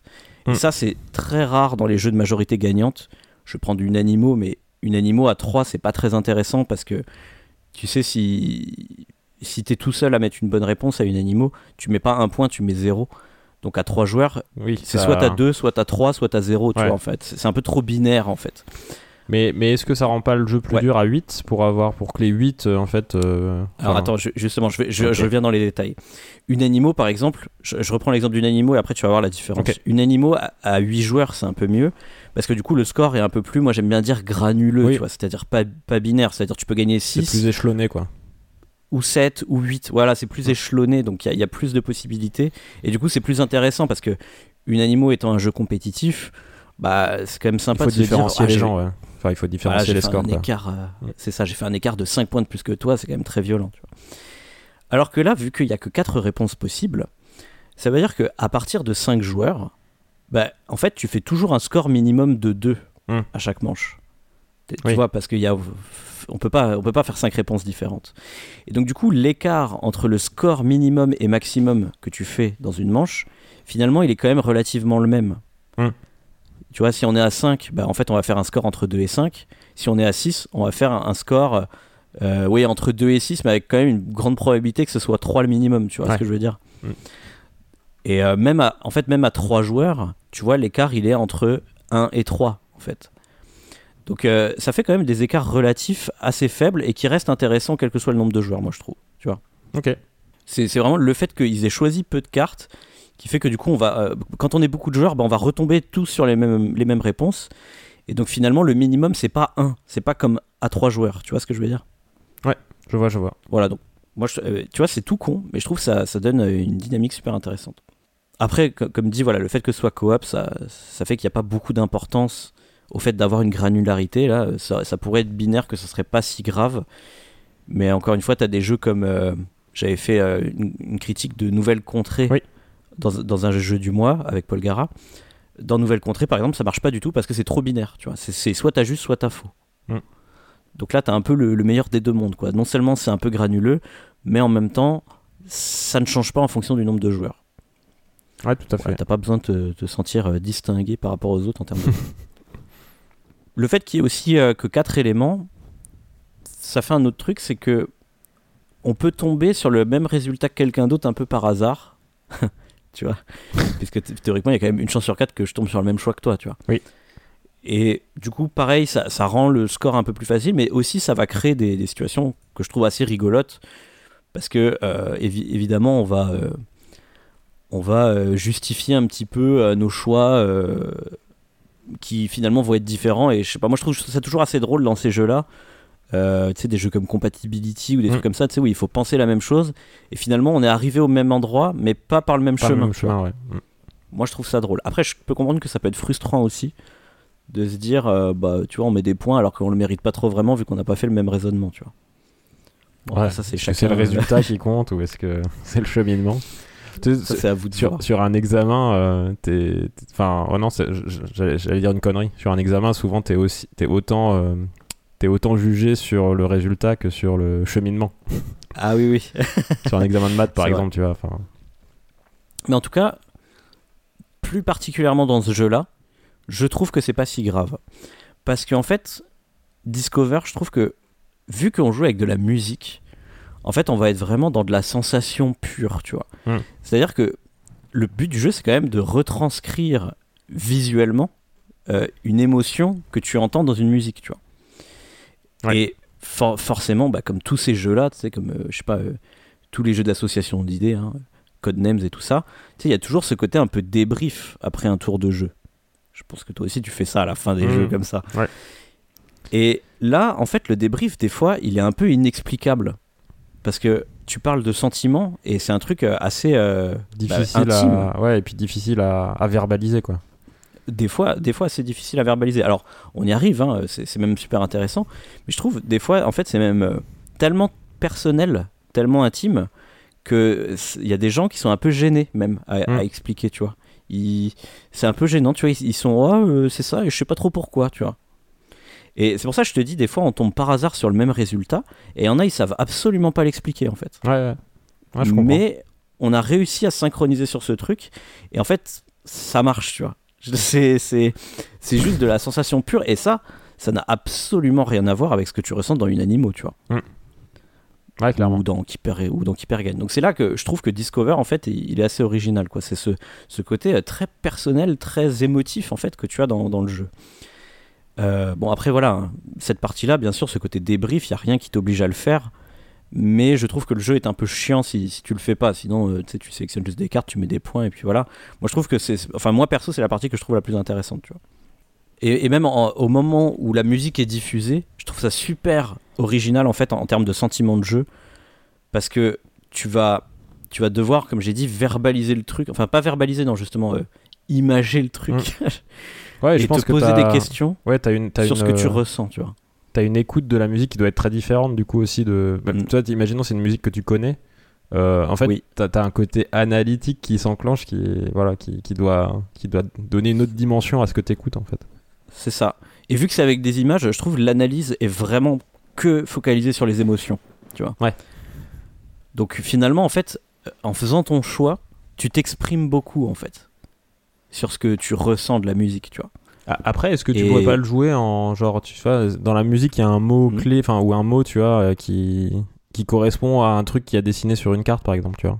Enfin, te détache un peu de l'émotion par. euh, Tu pourrais, si c'est des mu- musiques avec des paroles, Ouais. que tu comprends. oui, oui, clairement. Ça, ça, ça dépend les musiques que tu écoutes. Que tu mets, ouais. Mais je pense, enfin, moi perso, on n'a jamais fait comme ça. Même dans des musiques où on comprenait les paroles. Ok. Euh, même s'il y avait des paroles, si tu veux, c'était quand même l'émotion qui se détachait des paroles qui nous faisait, euh, Choisir nous faisait choisir image, finalement. Parce que en fait, enfin, la probabilité que le- il y a Oui, un mot dans la musique faible, qui soit hein. dans l'image, elle est assez faible en fait. Ça peut arriver, je pense, mais euh, disons que ça arrive beaucoup plus rarement que dans des jeux style Dixit, tu vois. Dans Dixit, ça arrive souvent quand même que tu dis, euh, tu, tu dis un truc, tu sais, tu dis une phrase parce que ça te fait penser à un détail de l'image, tu vois, ou un truc comme ça. Mhm. Que, que là, en fait, c'est vraiment euh, l'ambiance générale qui se, déta- qui se détache de l'image, en fait. Yes. Je, je- j'ai le sentiment, enfin en tout cas nous ça a marché comme ça. Du coup je trouve que c'est des jeux, c'est un jeu vraiment qui te fait beaucoup plus explorer tes émotions que euh, un jeu comme Feelings, tu sais, Mm. qui, qui prétendait euh, te permettre de parler de tes émotions. Bah franchement, je trouve qu'un jeu comme Discover exploite beaucoup mieux le média jeu de société pour faire ça en fait. Enfin voilà, moi, moi en tout cas j'ai peut-être, je, je pense, j'ai jamais ressenti un truc aussi euh, aussi fort, aussi personnel en jouant à un jeu. Mais c'est peut-être moi parce que moi je suis très amateur de musique. Donc euh, Il y avait un autre jeu que Feelings qui se basait sur des émotions où il y avait des Mm. cartes et tu devais. euh, zut. Euh, ah, j'ai plus, j'ai, Euh. j'ai plus en tête le. Totem? Non. Non. Euh, ça me reviendra peut-être. Ah euh, euh, oui, euh, Affinity, Oui, c'est ça, Affinity. où on dit une phrase et il faut l'associer à une C'est émotion, ça, c'est ça, ouais. C'est Ouais, ça. effectivement, mais mais pareil, je trouve que c'est c'est vraiment rien à voir avec. euh, En fait, la différence c'est que Discover, il a un plus large spectre d'émotions, tu vois. Ouais. Puisque c'est bah Oui, bah, c'est pas limité à, des, à des, des émotions qui sont inscrites sur des cartes, quoi, aussi. Exactement. Bah justement, ça va être un peu une bonne transition, puisque comme je t'ai dit, on va parler un peu plus en détail justement de quelle musique on diffuse, comment ça marche ce, ce principe de diffuser des musiques. C'est ce qui t'a Oui. titillé tout à l'heure. Clairement. Parce que ça change vachement, euh, je pense, l'expérience de jeu, si c'est des musiques Ouais, ouais. euh, un peu aléatoires, ou si c'est des musiques que tu connais, ou que tu vois, que à la- auxquelles tu es déjà attaché, en fait, où tu as déjà une, une espèce de d'attachement émotionnel, quoi. Euh, je veux juste, avant qu'on qu'on passe à, la- à cette partie, pour, pour conclure euh, celle que j'étais en train de dire, donc sur, euh, sur le fait là de faire un, un choix, euh, un choix simultané, faut bien comprendre hein, euh, que, que effectivement le, le choix, enfin tu t'en es douté, hein, mais que le choix est, est simultané. euh, Oui. Tu sais, avec une petite roue là sur laquelle tu choisis euh, Mm. un des quatre disques. Et en fait, je, je le précise parce que c'est important, le choix simultané, tu sais, il y a toujours une petite tension lors de la révélation, tu vois. Mm. Et si tu gardes en tête ce que je viens de dire, bah, c'est un peu comme si tu dévoilais un choix un peu intime, tu vois. Et plus que dans encore d'autres jeux de choix simultanés, moi j'ai remarqué qu'il y a des gens qui n'aiment pas être la première personne qui révèle leur disque. Alors, dans les jeux de choix simultanés, il y a des gens, ils sont souvent comme ça. Je sais pas si tu as déjà vu des gens comme ça, mais tu sais, qui aiment bien être la dernière personne à révéler. Mais là, il y a des gens, ils sont, j'ai l'impression, d'autant plus à, à ne pas vouloir révéler en premier, du fait que, euh, tu vois, tu, tu montres un petit peu le. Je trouve une partie de toi, tu vois, quelque part. Ouais, ouais. Après, après y a- y a- je je pense qu'il y a des gens. Enfin, ça, ça dépend un peu des situations de jeu parce qu'il y a des gens qui aiment pas non plus euh, dévoiler en dernier, sachant que, par exemple, si là tu dois avoir le même résultat que les autres, si tout le monde est d'accord et que toi tu veux te dévoiler en dernier et que t'es le seul qui a pas mis la même chose, t'as aussi ce Oui, truc oui. de ah putain, je suis le seul con quoi, tu vois.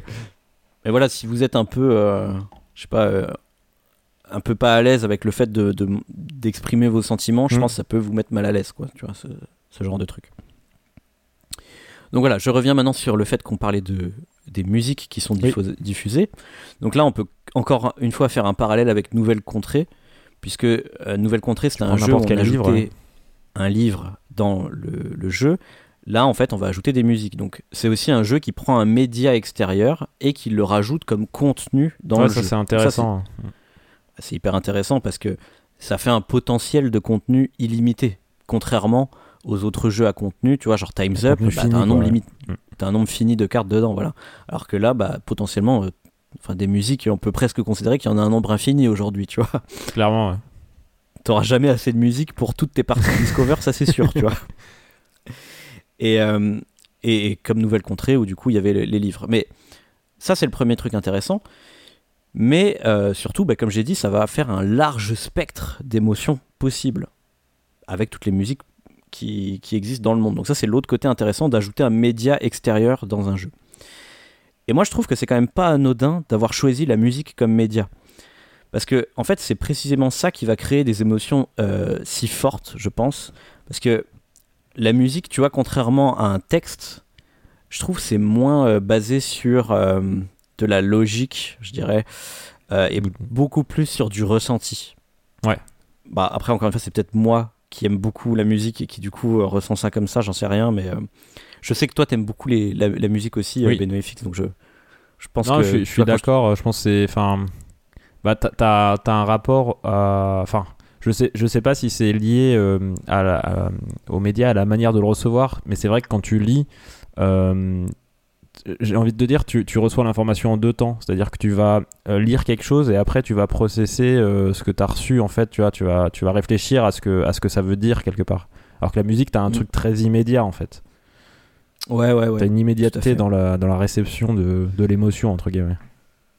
Après, dans, dans la lecture, t'as des, t'as des, des trucs qui sont très émotifs, hein, comme Oui, euh, oui, enfin, clairement. plein, plein d'émotions, comme la poésie, tu vois. Enfin, Mais ce que je, ce que je veux dire, c'est que tu. euh, Enfin, alors c'est peut-être ma façon de lire, mais c'est un peu en deux temps. C'est-à-dire que tu vas lire quelque chose et euh, en, alors en, en semi-parallèle, on va dire, tu vas, tu vas décrypter en fait l'implication de ce que tu viens de lire, tu vois. Et donc tu vas avoir Mhm. l'émotion qui peut venir euh, au fur et à mesure, ou tu vois, c'est moins. Enfin, c'est quand même moins direct, à mon sens, que la musique.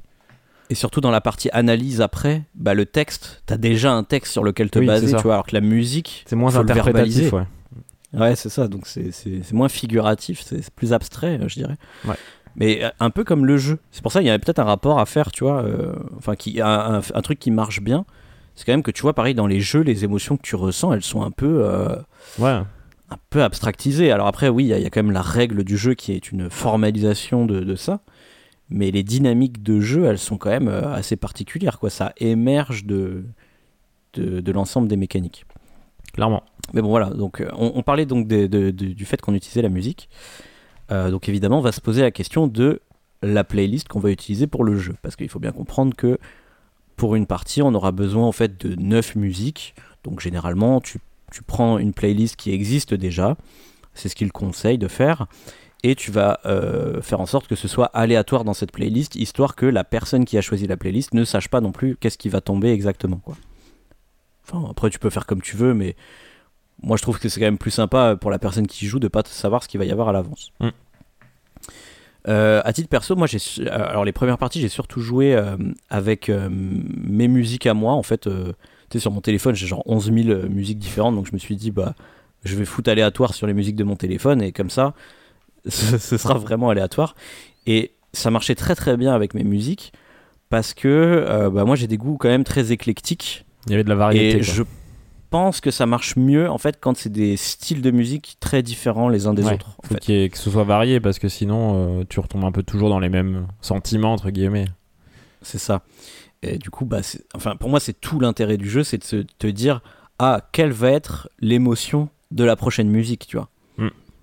et pas euh, c'est toujours la même et puis euh, ouais, c'est un peu trop facile après, tu vois. Parce que je rappelle, c'est un jeu coopératif.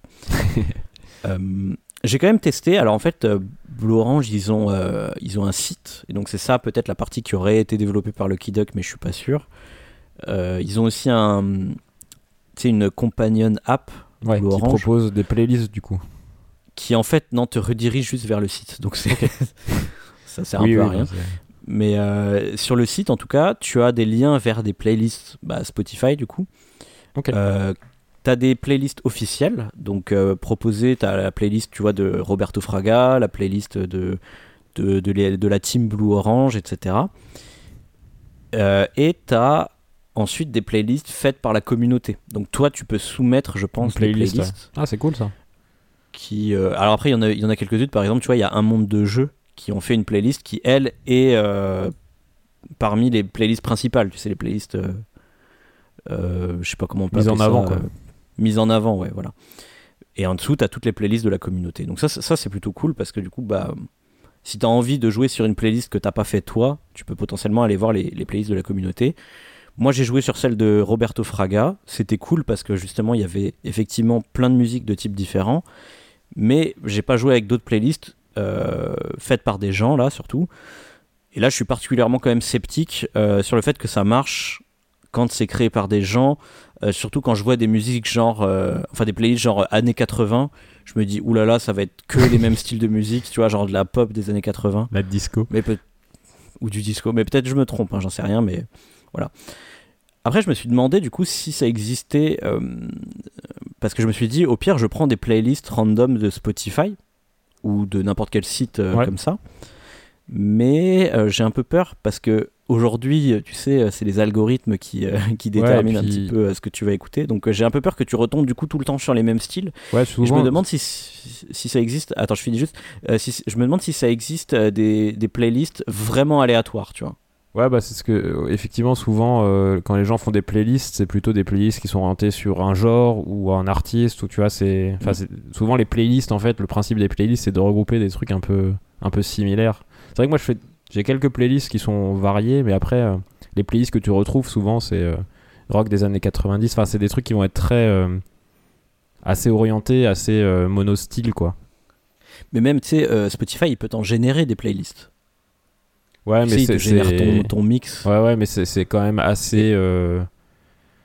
Euh, assez similaire, quoi. Ouais, parce que tu vois, typiquement, euh, bah, moi j'ai YouTube Musique et pareil, en fait, il me propose des, des mix personnalisés, mais tu vois, il m'en propose mm. plusieurs et à chaque fois, c'est donc c'est des genres différents, mais au sein de la playlist, c'est des trucs qui sont quand même euh, assez orientés sur le même style, tu vois. Donc je vais avoir euh, voilà, une playlist un peu rock, une playlist un peu pop, une playlist un peu, un peu folk, etc. Mais c'est des, des mix, enfin, ils proposent des mix automatiques, mais orientés déjà, tu vois. Et moi, je me demande du coup si ça existe, tu vois, des sites ou des trucs comme ça, ou, une fonction même qui directement. de vrai aléatoire. Voilà, qui dit euh, tiens, je veux vraiment écouter 9 musiques complètement aléatoires de Spotify, tu vois. Ou mm. de Deezer, ou je sais pas quoi. Alors que par exemple, je sais que ça existe un site qui te fait regarder des vidéos YouTube aléatoires qui ont zéro vue, tu vois. ça, c'est marrant, tu vois. Et bah, écoute, il y a, un truc à faire. Hein. mais je, pense que ça doit exister pour Spotify, tu vois. Genre un truc qui te fait écouter une musique aléatoire euh, qui a moins de 100, 100, écoutes. Bon, voilà, j'imagine qu'il y aura peut-être euh, des développeurs qui voudront faire ça. Il y, a sûrement moyen de faire ça en tout cas. Mais voilà, du coup, je, je n'ai pas testé, mais je suis sceptique euh, sur le fait que jouer avec des musiques prédéfinies, ça marche tout le temps. Celle des auteurs et, des et de l'éditeur et tout ça, je pense qu'elle fonctionne, puisque à mon avis, ils les ont sélectionné pour. Mais celle de la communauté, bah voilà. Oui, tu, peux te sais dire pas ce qu'il y a dedans, quoi. Voilà, les gens sont pas des game designers, donc ils n'ont pas forcément pensé à... Ils ont pas forcément pensé à tout, quoi. Bah, on pourrait, on pourrait proposer chacun notre playlist dans le billet, là. c'est vrai, ouais. Bah, tu peux on pourrait faire une playlist proxy jeu. Hein, ouais, aussi, ouais. Je pense pas que ce soit très compliqué de, de, soumettre des playlists sur le, site sur de le site, euh, donc voilà pour la musique. Et donc ces musiques, comme je t'ai dit, on va les associer à des images. J'en ai pas beaucoup parlé depuis le début. Euh, en fait, ces images, il faut que tu comprennes que c'est censé représenter euh, les la pochette de l'album, enfin ou de la, de, la musique, que tu es en train d'écouter. Voilà. Donc du coup, c'est cool parce que ils ont fait des illustrations très très différentes en termes de style, qui ressemblent vraiment. franchement, ça ressemble à des pochettes d'albums. Je sais pas comment l'expliquer, mais il y, a un truc que ça ressemble, qui fait que ça ressemble à des pochettes d'albums. Bah déjà, les cartes sont carrées. Ouais. Comme des pochettes d'albums. Mais euh, ouais, tu sais, il y a un compte Twitter comme ça qui, qui recense des photos qui pourraient être des pochettes d'albums. Ouais, je, je, que, vois, ouais c'est qu'il y a bien un truc, tu vois, qui fait que. Ah, il y a une esthétique, ouais, spécifique. Il y a une esthétique mm. spécifique aux pochettes d'albums. Mais tu vois, des pochettes d'albums de plein de styles différents. Et donc, mm. du coup, qui expriment des émotions différentes. Et même, on a un peu lâché le morceau au début, avec plein d'artistes différents. Je crois qu'il y a plus de 70 illustrateurs et illustratrices qui ont été recrutés. Ah bah forcément, ouais. Pour faire des, des pochettes. Dans des styles très différents. Rien à voir entre elles, quoi. Donc ça c'est cool, ça permet de, couvrir ce vaste panel d'émotions que je te disais tout à l'heure que, que, la musique peut recouvrir. Après le, fait d'avoir, bon ça c'est petit détail matériel, mais le fait d'avoir des grosses cartes, les cartes sont assez grosses tu vois. Je pourrais pas dire que c'est du format tarot parce qu'elles sont carrées, mais euh, ça, ça, les rend un peu chiantes à mélanger du coup. Ok. Voilà, c'est le léger truc. Euh, tant qu'on est à parler du matériel, il faut savoir que le jeu est légèrement surédité parce que bon, il y a quand même plein de jetons de points. Tu te dis, euh, on aurait noté ça sur une feuille, ça serait pareil. Bon, c'est un détail. Voilà, c'est le, jeu est quand même relativement euh, ok pour son prix. Je trouve ça juste dommage aussi que hum, les pochettes elles soient juste recto et pas recto verso. Tu sais comme on fait souvent dans, dans les jeux à contenu. Oui. Comme dans Times Up ou ah non pas dans Times Up non justement mais je sais pas dans Codenames où tu sais il y a des mots d'un côté et des mots de l'autre mm. bah, ils auraient pu faire pareil pour les pochettes d'albums quoi tu vois. Oui pour euh, bah, soit mettre plus d'illustrations soit avoir moins de cartes dans la boîte quoi. Enfin moins de ouais. Ouais c'est ça. Je veux dire ça n'aurait aucun intérêt de ça n'a aucun intérêt de les mettre face cachée euh, particulièrement oui, on les a pas en main on fait que les piocher en début de chaque manche on en pioche que 4 en plus donc euh, voilà. Bon léger détail mais du coup tu vois un truc que je me dis souvent quand il y a des jeux d'association d'idées, c'est euh, à quel point je peux en faire un game system. Tu sais, comme Codenames par exemple, je me, euh, moi j'ai souvent joué à Codenames avec autre chose que des mots. Je me suis dit, tiens, je vais, je vais mettre des, des, des images. Des pochettes de vinyle, moi j'ai déjà fait, euh, tu vois. Bah, voilà, des pochettes de vinyle, des jeux de société, ce que tu veux. Oui. Et je me dis, bah Discover, tu pourrais faire pareil. Tu pourrais, au lieu de mettre 4 images, tu mettrais 4 mots de Codenames de, ta boîte de codenames ou euh, quatre euh, jeux de société, quatre films, n'importe quoi, mm. et t'écoutes une musique et tu te dis à quoi tu l'associes. Mais euh, je pense que ça marcherait, même si je pense que là, pour le coup, il y a vraiment une adéquation entre image et musique, à la fois thématiquement, puisque je t'ai dit que ça représente des pochettes d'albums, tu vois. Enfin, pour peu qu'on on peut appeler ça la thématique, je ne sais pas, mais aussi, comme je t'ai dit, dans la dynamique du jeu, puisque vraiment il y a ce côté euh, non verbal de la musique qui se retrouve dans l'image. Donc j'aurais un peu peur que tu vois dans Codenames avec des mots, tu vois en tout cas ça, tu marche trop euh, ouais enfin t'es moins euh... tu te trop aux paroles en fait comme tu disais. Ouais, c'est moins c'est moins ouvert à l'interprétation quoi. Mm. Ouais, et, surtout c'est moins fort en termes d'émotion du coup, tu vois. Donc moi je pense que ça marche. Après, tu vois par exemple, ça pourrait marcher si tu tires au sort des films. Mm. Oui. Où, où, là effectivement il y a un rapport quand même euh, à, une, esthétique et une émotion un peu, un peu inexplicable. Mais autant, tu vois, une musique, tu l'écoutes, autant tu tires au sort un film, si tu l'as pas vu, tu vois, ou si tu le connais pas, ah ouais. c'est plus gênant. C'est le truc chiant. Ça, c'est le truc chiant. C'est pour ça que les images, ça marche vraiment bien, quoi. Mais euh, voilà, il y a quand même légèrement moyen d'en faire un game system. Un extrait vidéo, quoi. Ça marcherait avec des extraits vidéo, tu vois. Ouais. Oui, des extraits vidéo, bah. C'est vrai que tu vois, au lieu de mettre une musique, ouais, tu mets une, une, une vidéo YouTube aléatoire, par exemple. Ouais le problème, c'est que vu la, médiocrité de YouTube, il y, a, des trucs. Euh. Il n'y aura pas un grand panel d'émotions, je pense. C'est pour ça, que la, musique, ça marche bien. La musique-image, ça marche bien. Pour le coup, euh, ça fait partie des rares jeux d'association d'idées où je trouve que tu peux pas tant en faire un game system que ça. Et que du coup, ils ont bien choisi leur, euh, leur média. Et je dis ça au, au, pluriel, tu vois. À la fois les musiques comme les images. voilà, et donc je vais finir sur un dernier détail. Il euh, faut savoir qu'il y a une variante compétitive. En gros, tu peux jouer à la une animaux, quoi. Ok. Voilà, c'est vraiment les mêmes règles qu'une animaux. Tu mets autant de points que le nombre de personnes qui ont sélectionné ton, ton CD, quoi. Euh, franchement, on peut s'en foutre. Voilà. je, je, vois pas l'intérêt. Le, le, mode coopératif marche très bien et comme j'ai dit, c'était même pour moi un avantage par rapport à une animaux et même plutôt une idée, euh, une idée assez géniale. Donc je, je vois pas l'intérêt de faire une version compétitive du jeu. Euh, bah, je vais aller doucement sur une petite conclusion. Yes. Donc, pour moi, euh, Discover, c'est un jeu qui est, euh, je dirais, triplement surprenant. Premièrement, parce que c'est une manière différente de faire de l'association d'idées. Parce que là, on se concentre vraiment du coup sur le panel d'émotions que peut offrir la musique. Euh, D'habitude, dans les jeux d'association d'idées, on joue plutôt sur du champ lexical. Donc, c'est vraiment pas la même chose. Là, on va être dans des émotions finalement qu'on retrouve rarement dans des jeux de société. Euh, c'est aussi surprenant parce que c'est une manière différente pour Roberto Fraga d'utiliser le matériel. En fait, jusque-là, lui, il faisait des trucs très physiques. Mais là, du coup, il a, il a utilisé les bandes sonores. Donc, Ouais. c'est quelque chose d'un. C'est quelque chose euh, de, de pas physique, quelque part. Euh, même si il l'avait quand même déjà fait dans Squad 7, qui a été réédité sous le nom de Pingo Pingo, Mm. qui se jouait avec une, une bande son, mais bon, ça ça n'a rien à voir hein, pour le coup. Euh, et enfin, bah, c'est une troisième fois surprenant parce que on voit Blue Orange euh, éditer un bon jeu. Donc comme quoi, à force d'éditer de la merde, ils finissent par un moment avoir un, un bon truc. Même si je ne sais pas euh, à quel point Lucky Duck euh, est dans la coédition. Mais en, en y repensant, entre, entre King Domino et Station London, moi j'ai quand même bien aimé euh, Mot Malin et Qui Café, tu vois. C'est effectivement. il- bah, Alors, Kikafé, je crois que c'est sorti avant King Domino. hein. Ok. Ouais, Je suis ou à ouais, sûr, euh, quasi en même temps ou avant. ouais. Non, non, bah oui, non, mais ils ont fait. Euh, Forcément, euh, sur les, les, les 200 jeux qu'ils ont fait Non, mais en il y a des trucs, il y a des trucs sympas euh, quand même. Mais, ouais. Il y a des trucs. Non, non, mais là, pour le coup, par rapport à tout ce que tu as cité, euh, Discover, Oui, c'est pour. largement au-dessus de King Domino et tout ce qu'on vient de dire hein, pour moi. Hmm. Euh, Peut-être pas Kikafé. Kikafé était vraiment le, le dernier jeu excellent pour moi qu'ils ont fait. Mais euh, Discover, là, c'est vraiment un truc que je trouve bien plus original qu'il n'y paraît. Parce que, Hmm. effectivement, au début, tu dis, ouais, ok, c'est de l'association C'est d'idées. tu encore vois. un autre jeu d'association d'idées, ouais. Voilà, mais en fait, le fait d'avoir fait ça, c'est du génie et ça, pro- ça provoque vraiment des sentiments incroyables pour du jeu de société. Et euh, voilà, moi j'ai envie de dire euh, dans la gueule des gens qui disent qu'on peut pas ressentir autre chose que du fun dans les jeux de société. Ça marche. Voilà, je refais, je refais la fiche signalétique. Yes. C'est un jeu de Roberto Fraga et euh, Juan Manuel Rivero, illustré donc par tout un tas de gens, donc je vais pas les citer. Euh, édité par Blue Orange, peut-être Lucky Duck pour la partie euh, web, j'en sais rien.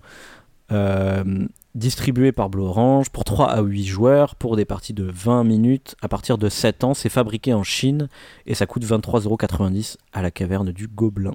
Voilà, voilou. Très bien. Eh bien, merci le pionfesseur. Que vous ayez aimé notre émission ou non, faites-le nous savoir en laissant un commentaire sur le site podcast.proxyjeu.fr, proxy avec un i et jeu avec un x, avec un tiré du 6 entre les deux. Vous y trouverez toutes les infos sur les sujets que nous avons abordés pendant cette émission. Peut-être des propositions de playlist, on va voir avec le pionfesseur si on, si on fait chacun une petite proposition de playlist.